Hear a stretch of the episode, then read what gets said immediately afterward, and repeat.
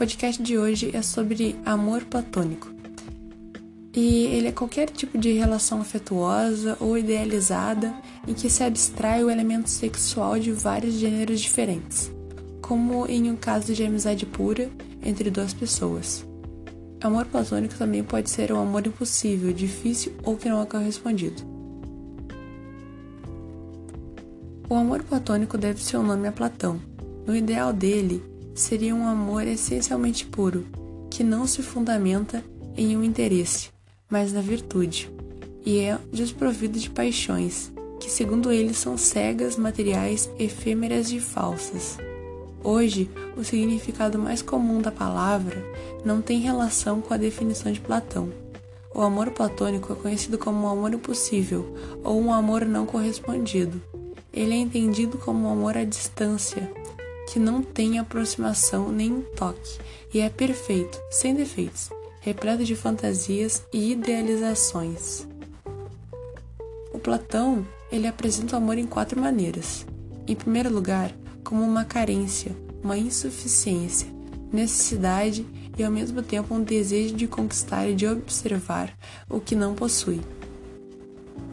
Em segundo lugar, o amor se volta para a beleza que outra coisa não é senão o anúncio e a aparência do bem, portanto, nesse caso, o desejo do bem.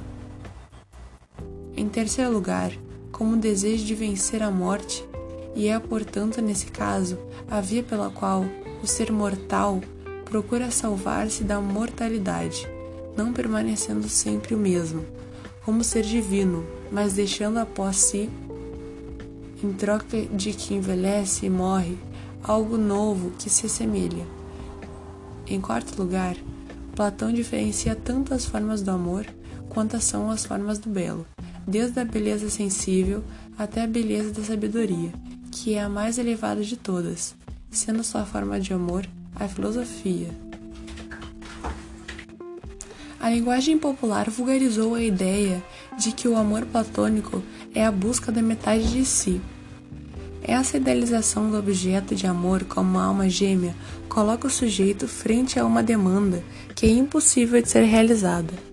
Isso pelo fato de que não existe um único objeto que encarne a idealização do desejo. Para Lacan, um psicanalista francês, a experiência analítica substitui a representação mítica da busca do outro como um complemento mas de outra coisa, no caso, a parte para sempre perdida de si mesmo. Segundo Platão, o amor se extinguiria, pois não seria mais necessário desejar algo que já se tem.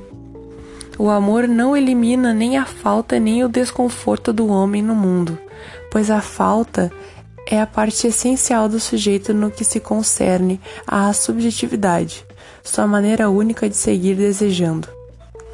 Toda fala do amor é discurso de não saber, de fato, que não são compreendidos jamais em sua totalidade.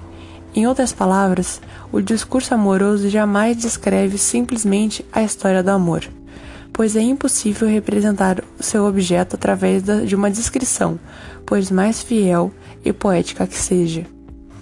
O desejo, logo, é correlativo a uma falta, há uma impossibilidade de alcançar o objeto real, como afirma Quiné em sua obra A Descoberta do Inconsciente.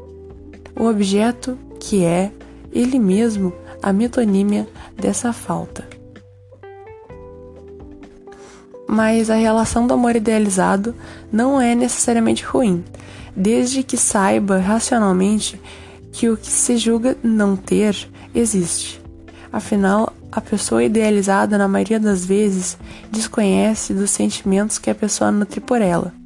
Quando a idealização de um amor se torna um problema e traz sofrimentos, a melhor alternativa é procurar um psicoterapeuta. Alguns sintomas de amor platônico. Primeiro, os pensamentos se tornam obsessivos e tudo que vê lembra a pessoa. Segundo, sempre que há um quê de impossível na relação. A pessoa é de outra escola, ou ela mora em outra cidade, ou você só se vira uma vez, ou até que ela é famosa. Ou se você não tem coragem de se aproximar a ela e tem medo de descobrir o que ela não nutre por você.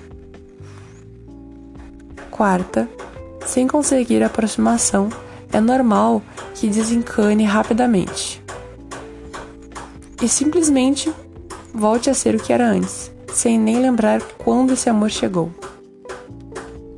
Bom, pessoal, esse foi mais um podcast diferente hoje, mas sempre interessante. Obrigada pelo ouvido. Até mais.